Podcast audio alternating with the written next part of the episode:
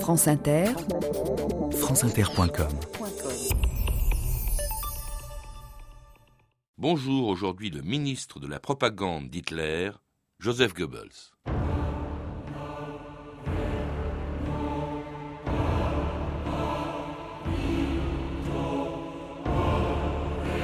La propagande de Goebbels est une de nos armes de guerre les plus efficaces. Adolf Hitler.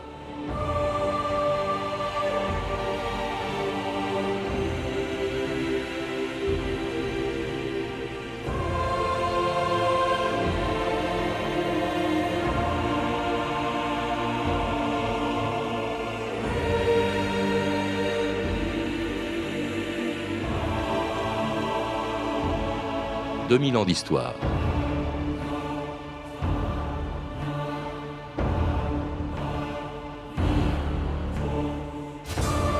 Pour que les Allemands se battent jusqu'au bout de la guerre la plus meurtrière de leur histoire et qu'ils se résignent sans se révolter à la violence du totalitarisme nazi, il fallait à Hitler autre chose que son armée et que la Gestapo. Il avait aussi besoin du fanatisme et de l'efficacité de son ministre de la propagande, Joseph Goebbels.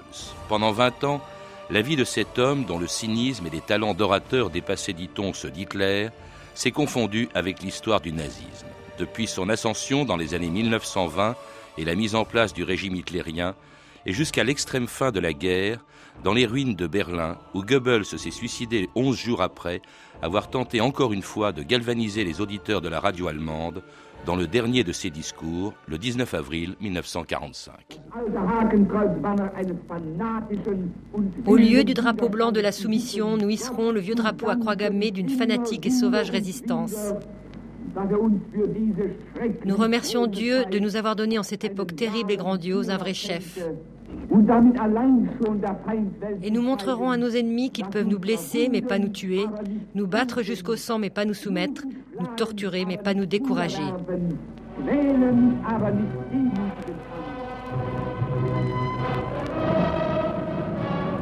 Laurent bonjour. Bonjour. Vous êtes historien et conseiller littéraire aux éditions Talendier qui viennent de publier un document exceptionnel sur les coulisses du nazisme, le journal que tenait Goebbels pendant les deux dernières années de la guerre. En fait, il l'a écrit depuis longtemps, mais il y aura sans doute d'autres volumes, je suppose. Et, un journal dans lequel euh, on peut lire à peu près la même chose que ce que l'on vient d'entendre, le fanatisme de, de cet homme qui, jusqu'à la fin, et, contrairement à beaucoup d'autres dignitaires du nazisme, est resté fidèle à Hitler envers et contre tout. Il était même confit en, dévotion euh, euh, vis-à-vis -vis de son Führer, au point d'écrire dans ce journal donc que vous publiez Hitler est un génie, l'instrument spontané d'une destinée divine. En face de lui, je me sens bouleversé. Voilà comment il est. Un enfant aimable, bon, miséricordieux. C'est extraordinaire ce qu'on peut lire dans ce livre. Alors, euh, en effet, la fascination éprouvée par Goebbels pour Hitler, aujourd'hui, nous laisse presque sans voix. Mais je crois qu'il faut prendre Goebbels pour ce qu'il est, c'est-à-dire quelqu'un qui aussi instrumentalise un peu Hitler à son profit, car Goebbels étant hors d'état de tenir le premier rang, au fond, euh, s'est placé euh, en substitut de Hitler et a essayé, au fond, de le, suppléer et de lui ressembler de telle sorte que ce pouvoir charismatique descende du chef jusque chez chacun de ses collaborateurs. Alors je voudrais qu'avec vous on rappelle quand même l'itinéraire de cet homme qui est assez euh, étonnant. Il avait, à la fin de la guerre, il est mort à 48 ans, il est né en 1897 à Reid, en Rhénanie, dans une famille hum, très modeste. Hein. je crois que son père était contremaître dans une filature. Il était catholique, ce qui n'était une religion minoritaire en Allemagne. Et puis alors lui-même, très complexé, on l'a beaucoup dit, dès l'enfance, par sa taille, il est tout, petit, par son pied beau, euh, c'était vraiment euh, quelqu'un qui, euh, à l'évidence, a fait des complexes toute sa vie. Et au fond, on a l'impression qu'il cherchait à les compenser par son action politique. On a trouvé à beaucoup de personnages de l'histoire qui se sont sinistrement illustrés des explications, voire des atténuations de responsabilité dans leur physique ou dans leurs origines. En effet, à 4 ans, Joseph Goebbels a subi un accident qui l'a laissé boiteux, ce qui est arrivé à d'autres avant lui, comme Talleyrand. On ne peut pas expliquer non plus la carrière, la terrible carrière de euh, Goebbels uniquement par ses handicaps physiques. Euh, il y avait en effet celui-là, sa petite taille, son incapacité surtout à faire la guerre. Et je crois que ça tient une très grande place dans son itinéraire, le fait qu'il n'ait pas été de la compagnie des anciens combattants. quand on, le voit, quand on le voit dans les cérémonies du Troisième Reich, il ne porte pas de décoration, sauf d'opérette, parce que lui n'a pas reçu la croix de fer, n'a pas été distingué sur le front à l'égal des autres compagnons, ce qu'il passera toujours dans une situation de revanche. Il n'a pas fait la guerre, et en outre, c'est un écrivain c'est un communicateur raté dans ses premières, euh, dans ses premières Oui, parce qu'il a eu un doctorat en philosophie, euh, il rêve d'être un romancier, il écrit même un roman qui s'appelle Michael, que refusent euh, absolument tous les éditeurs. On ne dira jamais assez la responsabilité des éditeurs. Il y, a un point commun avec Hitler, on a dit de Hitler qui adorait la peinture qu'il était un peintre raté, on pourrait dire de Goebbels que c'est un écrivain raté. Est-ce qu'on peut dire que si l'éditeur en question avait accepté les manuscrits de Goebbels et si Hitler avait été reçu à l'école des beaux-arts de Vienne, le destin du XXe siècle eût été changé? Je n'en suis, je suis pas certain. Mais il faut bien trouver des moteurs à ces gens-là, et dans ces moteurs-là sont en effet euh, sont parsemés quelquefois de petites, de petits refus, de petits échecs qui dans la forme de folie qui finit par les habiter, prennent des proportions démesurées et meurtrières. Alors recalé dans la littérature, euh, il fait des petits boulots, il est comptable dans une banque, travaille également à la bourse de Cologne, et alors il n'entre au, parti nazi, qui était déjà connu euh, depuis le putsch de Munich en 23, il n'y entre lui qu'en 1925, et alors ce qui est d'extraordinaire aussi, c'est qu'il y entre dans ce qu'on appelait, euh, entre guillemets, l'aile gauche du parti, c'est-à-dire auprès de Gregor Strasser, qui était presque plus proche des communistes que de l'aile conservatrice du parti nazi. Alors, il ne faut pas se laisser piéger complètement par les thèmes utilisés et les termes utilisés par Joseph Goebbels, notamment dans son journal. Quand il dit qu'il est un révolutionnaire face aux bourgeois comme Ribbentrop ou Goering, c'est aussi pour, euh, se, pour se mettre en valeur et pour pouvoir exprimer sa radicalité. Mais dès qu'il en a les moyens, il devient un anti euh, comme les autres. Mais le fait est qu'il rappellera toujours ses origines prétendument révolutionnaires lorsque la situation sera de plus en plus grave à l'intérieur du Reich. Il a même écrit, mais ça, ça peut pas être dans ce journal, euh, c'était avant dans son journal, euh, il avait même écrit dans les années 20, euh, il vaut mieux la catastrophe avec le bolchevisme que l'esclavage avec le capitalisme. Et au congrès du parti nazi, à Hanovre, en 1926, il va même jusqu'à demander l'exclusion de ce petit bourgeois d'Adolf Hitler. Et c'est la même année, oui, mais c'est assez étonnant, et la même année, il rencontre Hitler, et tout à coup, c'est le coup de foudre, il est fasciné. il a rencontré la première fois Hitler en février 1926, où il a déjà été impressionné. Mais il n'a jamais consenti que du bout des lèvres au système d'alliance qu'avait développé Hitler avec euh, l'industrie, avec la haute bourgeoisie, avec des financiers, avec l'état-major traditionnel de l'armée, car il y voyait des compromissions qui euh, freinaient au fond l'épanouissement d'un parti euh, résolument totalitaire. Il va laisser éliminer toute l'aile gauche du parti, ce sera plus tard le cas de la nuit des longs couteaux. Il va être extraordinairement fidèle, je l'ai dit tout à l'heure, confié en dévotion vis-à-vis de, Hitler, auquel il va contribuer d'ailleurs à sa conquête du pouvoir par les nazis, quelques jours avant ce discours de Goebbels, le 10 février 1933.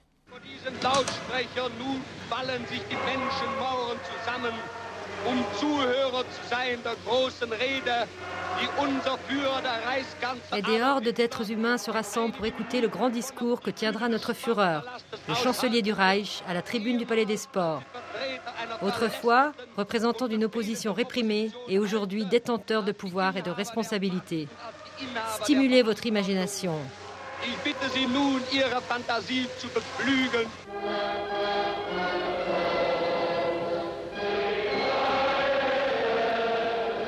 Et l'on entend euh, le Horst Wessel-Lied, le chant officiel du parti nazi, du nom de ce militant obscur euh, mort en 1930 et, pour lequel d'ailleurs Goebbels avait organisé euh, des obsèques grandioses qui ont fait de Horst Wessel un héros alors qu'on dit qu'il était plutôt un souteneur.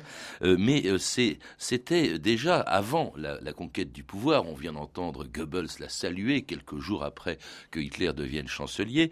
mais il était déjà un extraordinaire propagandiste. Et c'est là qu'il s'est révélé dans les années 20, dès son entrée au parti, Laurent Theis. Euh, Goebbels est entré dans le parti nazi, dans la politique, par le journalisme. C'est en devenant le rédacteur en chef d'une feuille, en 1925, d'une feuille nazie, qu'il a montré ses éclatants talents de communicateur. Et toute la vie de Goebbels est faite de communication, non seulement avec l'extérieur en Europe, non seulement avec la population allemande, mais à l'intérieur même du groupe nazi, et j'allais dire à l'égard de lui-même. Et c'est quelqu'un dont euh, la folie se nourrit de cette capacité à exprimer euh, l'inexprimable et à, euh, comment dirais-je, à recueillir et à transmettre au fond ce qu'il estime être l'âme d'une époque, l'âme d'un peuple, naturellement qu'il construit à son image euh, sinistre.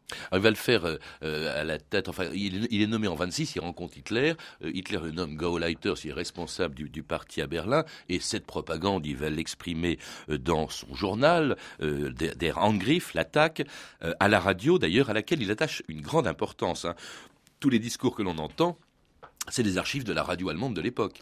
Mais Goebbels avait cet avantage sur ses concurrents soviétiques et sur la propagande des démocraties que, outre son immense mauvaise foi et sa capacité euh, inépuisable à dire ce qu'il voulait, est un maître de la technique. C'est-à-dire c'est quelqu'un qui connaît techniquement, je dirais matériellement, les moyens de communication. On le voit par exemple comparer les actualités euh, américaines et les actualités allemandes, et il se dit, nos pellicules, euh, la reproduction en couleur, c'est bien meilleur chez nous, les Américains sont encore à la traîne, nous, nous avons des meilleurs photographes, nous avons les meilleurs cinéastes, et c'est quelqu'un qui est très attentif au réglage du son.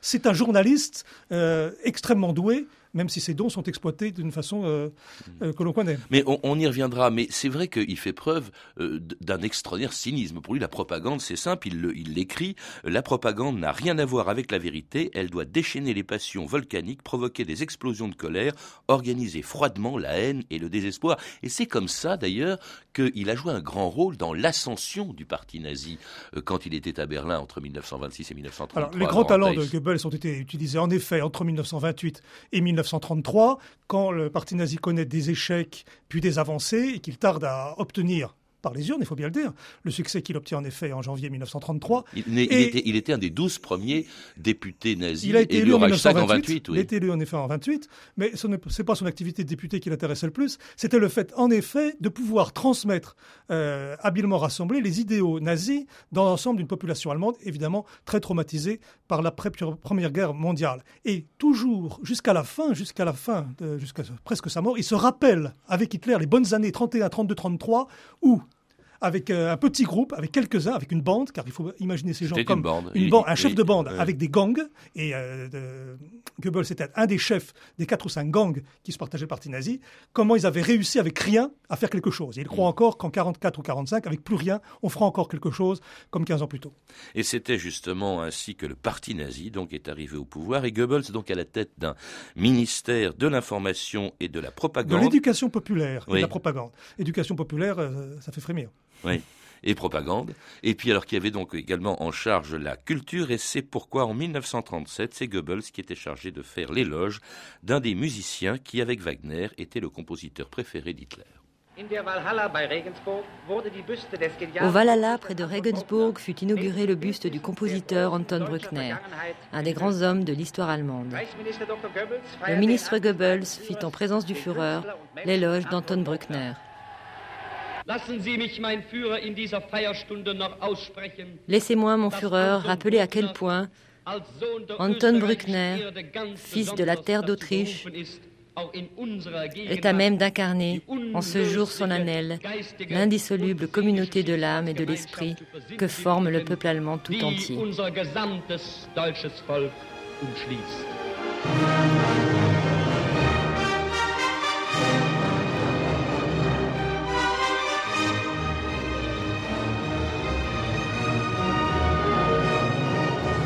Et c'était l'hommage de Goebbels euh, au compositeur Bruckner à l'occasion d'une cérémonie grandiose. C'est vrai que euh, c'était, il avait aussi des talents de metteur en scène, hein, de ces espèces de grands rituels nazis euh, qui ont beaucoup fait pour la propagande. Goebbels est un entrepreneur de spectacle politique et idéologique.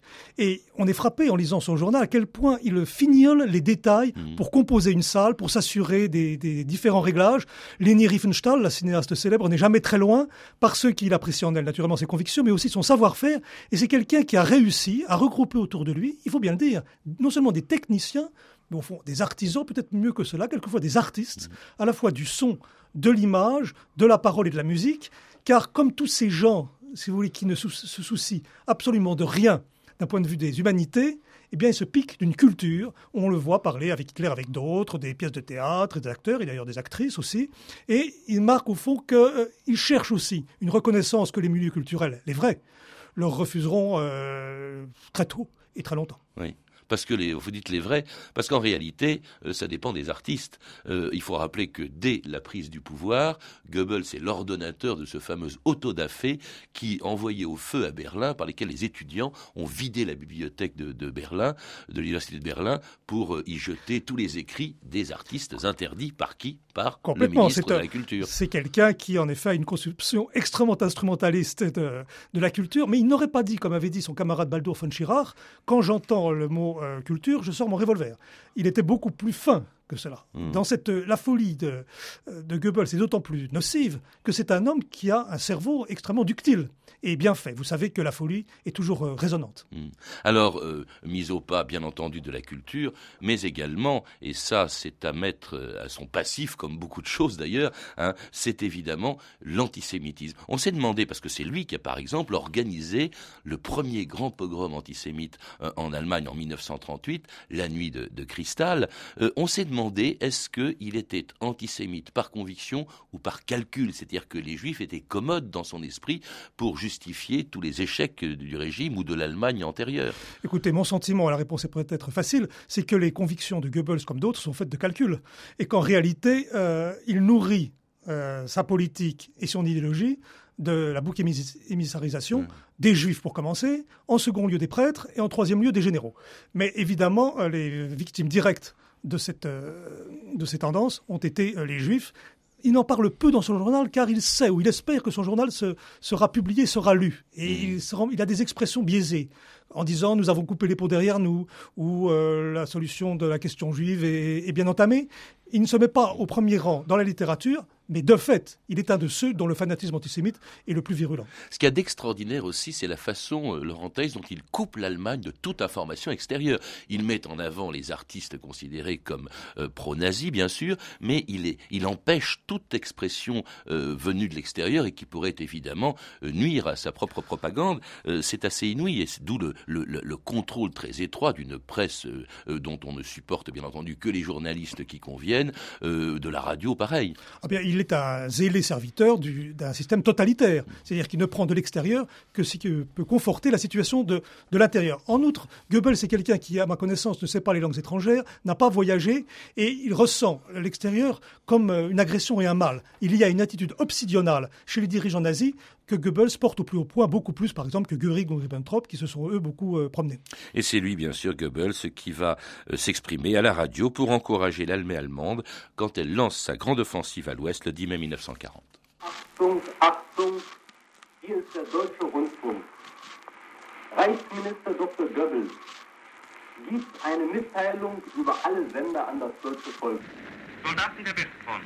Soldats du front de l'Ouest. Votre heure est maintenant venue. Le combat qui commence aujourd'hui décidera du destin de la nation allemande pour les mille années à venir.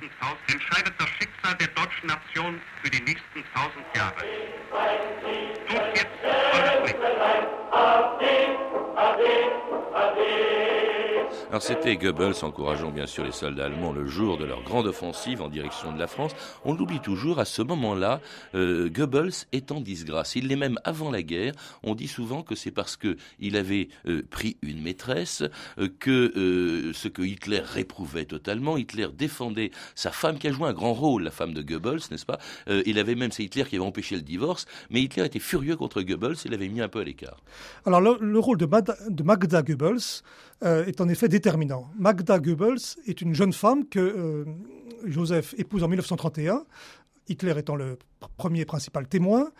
Elle s'appelle Quantz. C'est une jeune femme riche et divorcée. Déjà épousée une divorcée dans ce milieu euh, totalitaire euh, extrêmement, comment dirais-je, prude, c'est assez mal vu même si la sexualité des dirigeants du Troisième Reich, prête beaucoup à, commenter, on s'en passera ici. Mais elle lui a apporté de l'argent, euh, des manières, des relations, une forme de savoir-vivre qu'il a beaucoup utilisé, comme euh, Göring utilisait lui-même euh, son épouse. Il a eu des... Mais ça, sa vie conjugale est autre chose. Il a eu des, moments, de, des moments de séparation. Mais ce qui est à noter, c'est qu'ils ont eu cinq enfants ensemble, mm. et qui se tous, dont le prénom commence toujours par une H. Mm. Euh, c'est. Elle était, paraît-il, une fanatique, une nazie encore plus fanatique que Goebbels. Elle l'est peut-être davantage parce qu'elle vient, elle avait de nombreuses connexions avec le milieu juif euh, avant d'épouser et de rencontrer Goebbels. Et du coup, là encore, pour se dédouaner, pour se faire pardonner, elle en a rajouté, comme on rajoutait Heydrich, dont la mère était également juive. donc elle l'a poussé, mais vous savez, il n'y a pas besoin de beaucoup, beaucoup pousser Goebbels pour le, le faire aller là où il a voulu aller. Elle lui a assuré un certain confort et après tout, ils sont partis tous les deux dans la mort d'une façon hallucinante. On y reviendra, mais alors, il y a aussi une autre raison à la disgrâce, à la mise à l'écart de Goebbels par Hitler, c'est le fait que tout simplement, euh, en ce début de guerre, d'autant plus qu'il est pour l'armée allemande plutôt, euh, plutôt victorieux, eh bien, en ce début de guerre, euh, la parole est surtout aux militaires. Hitler attache plus d'importance aux militaires qu'à ses ministres. Eh bien, ça, là, le fait que Goebbels ne soit pas un ancien combattant est pour lui un gros handicap, alors que Hitler, lui, se targue de conception stratégique parce que parce qu'il a fait la guerre. Et l'instrument dont on dispose euh, sous le Troisième Reich à l'époque, c'est la Wehrmacht traditionnelle. Et Goebbels regrette beaucoup que euh, en 1935-36, euh, Hitler n'ait pas fait comme Staline, c'est-à-dire fait disparaître les cadres de l'armée traditionnelle, tsariste d'un côté ou wilhelmiste de l'autre, de façon à faire à avoir des officiers généraux qui soient d'abord, d'abord des idéologues, d'abord des disciples fervents du parti nazi, car pensait-il, armés de la propagande et de l'esprit nazi, de sa propagande à lui, eh bien, on vaincrait euh, beaucoup mieux qu'avec ces généraux confis en conception traditionnelle et suspects de tiédeur vis-à-vis du nazisme, ce qui était vrai. Et même de complot, on verra Goebbels agir très violemment lors du complot de 1944 en, poussant Hitler à éliminer euh, tous ceux qui étaient, qui avaient participé au complot ou même qui avaient supposé été, avoir participé au complot. On ne l'écoute pas du tout. Hitler, jusqu'en 1943, Hitler ne l'écoute pas. Euh, euh, la grande idée de Goebbels, c'était la guerre totale. Hitler ne veut pas en entendre parler. La guerre totale, au fond, c'était la mobilisation de, tous les Allemands, et même d'ailleurs de toutes les populations des pays occupés, euh, plus que ne le faisait Hitler. Et c'est après la bataille de, Stalingrad, eh bien que l'on va voir justement Hitler céder un peu à Goebbels, admettre cette idée de guerre totale, ce qui va permettre à Goebbels donc d'organiser une immense réunion publique et d'y prononcer devant 14 000 personnes réunies au Sportspalast de Berlin le plus célèbre de ses discours le 18 février 1943, un discours retransmis bien sûr dans tous les pays occupés. Au Palais des Sports de Berlin, le docteur Goebbels, ministre de la propagande du Reich, prononce un discours capital dans lequel il démontre que si le peuple allemand donne son sang pour sauver l'Europe, il est normal que le reste de l'Europe mette son travail à la disposition du Reich.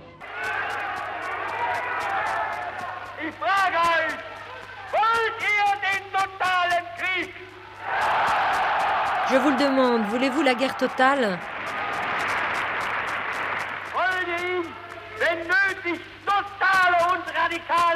Voulez-vous qu'elle soit plus totale et plus radicale que tout ce qu'on peut imaginer aujourd'hui?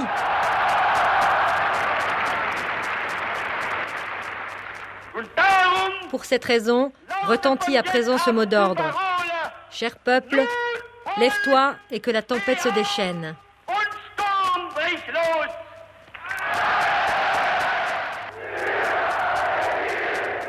On dit, parce que c'était le grand discours, c'était son discours le plus connu, on dit euh, souvent, Laurent que euh, au fond, Goebbels était plus efficace comme orateur que Hitler. Eh bien, en tout cas, lorsqu'il s'agissait de monter en ligne pour euh, le moral des troupes et du peuple, on envoyait Goebbels et Hitler préférait souvent, Goebbels se regrette un peu, mais pas complètement, Hitler préférait se défausser sur Goebbels parce qu'il savait sûr il était certain qu'il ne se laisserait pas emporter au-delà de ce qu'il voulait dire. Il y a chez euh, Goebbels ce talent d'orateur qu'on retrouve chez d'autres, c'est-à-dire le sens du crescendo. Il démarre, si vous voulez, euh, un peu mezza voce, et puis il y a une amplification oratoire. Là, on entendait sa main qui frappait la tribune, et il, y a, il emmène avec lui, il aspire, non pas vers le haut, mais vers un ailleurs, qui, qui, est ici un ailleurs crépusculaire, il emmène la foule qui est devant lui, et même si ce sont des gens qui, qui sont déjà acquis au parti nazi, malgré tout, on ne peut pas douter qu'il ait effectivement manœuvré les esprits avec une réelle efficacité.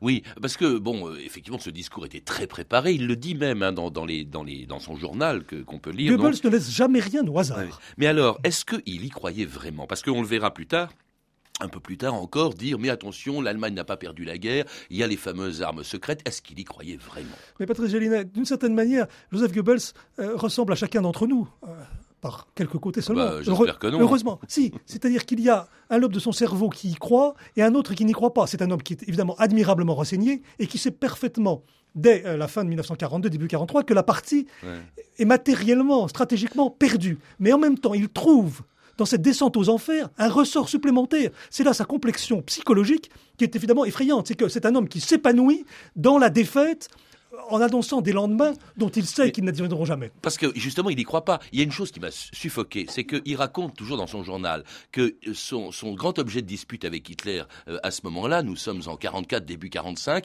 c'est qu'ils euh, songent tous les deux à une paix séparée qui permettrait à l'Allemagne de se battre que sur un seul front. Et puis euh, Goebbels dit mais il faut se, il faut se battre, il faut se faire la paix avec les Anglo-Saxons. Et Hitler aurait dit, selon Goebbels, qu'il fallait négocier avec Staline. C'est insensé. Eh bien, parce que en matière de euh, Hitler avait trouvé un compagnon digne de lui dans Staline. Et euh, Goebbels raconte plusieurs fois à quel point Hitler lui fait l'éloge de Staline comme étant parvenu à maîtriser la société civile encore mieux que les nazis n'avaient pu le faire à l'intérieur du Reich. Mais en même temps, les deux mêmes, que ce soit du côté des Alliés ou du côté de l'Union soviétique, disent nous ne négocierons qu'en position de force. Dire en janvier 45 nous négocierons en position de force, c'est repousser à un lendemain qui n'arrivera jamais et c'est en réalité déjà glissé vers le vertige de l'anéantissement. Et ce qui est le plus frappant, à mon avis, dans, dans Goebbels, c'est ce vertige de l'anéantissement. Oui, parce qu'il va, le, Berlin est encerclé, tout le monde fout le camp, tous les dignitaires nazis foutent le camp. Lui, il vient avec sa femme, ses enfants, il va dans le bouquin de, dans le bunker de Hitler, euh, il va se suicider le 1er euh, mai 1945, quelques heures après Hitler, non seulement se suicider, mais sa femme va se suicider, et ils vont tous les deux empoisonner leurs enfants. C'est vraiment absolument hallucinant fin En deux mots, il nous reste quelques bah, La veille, il avait été nommé chancelier du Reich, ce qui, n'y fait plus rien. Et il a bien compris qu'une autre vie, après cette mort qu'a été la mort du Troisième Reich, était inconcevable. D'une certaine manière, euh, c'est un moment de lucidité. Car qu'est-ce qui pouvait arriver à Goebbels, à sa femme et aux enfants qui portent le nom de Goebbels après la défaite. Il ne pouvait évidemment pas survivre à une, catastrophe pareille. L'histoire nous considérera comme les plus grands hommes d'État de tous les temps, disait Goebbels, mais ce qui prouve qu'il n'était pas totalement, euh, il manquait pas totalement de lucidité, il disait ou comme les plus grands criminels. En tout cas, euh, je recommande vraiment la lecture de ce livre que vous avez publié aux éditions Talendier, Laurent Teiss, donc le journal de Joseph Goebbels, 1943-1945, euh, qui vient de paraître chez Talendier. Je précise que les droits de ce livre seront versés à la Fondation pour la mémoire de la Shoah, ce qui est un beau clin d'œil à l'histoire et une belle initiative. Vous avez pu entendre des extraits d'un double DVD présenté par Marc Ferraud, Archives de guerre 1940-45, ce que les Français ont vu dans les salles de cinéma, une coédition INA Nouveau Monde. Toutes ces références sont disponibles par téléphone au 32 30, 34 centimes la minute ou sur franceinter.com. C'était 2000 ans d'histoire. Merci à Sophie Moreno, Patrick Henry, Claire Destacan, Claire Tesser et Sandra Escamez et à notre réalisatrice Anne Kobilac.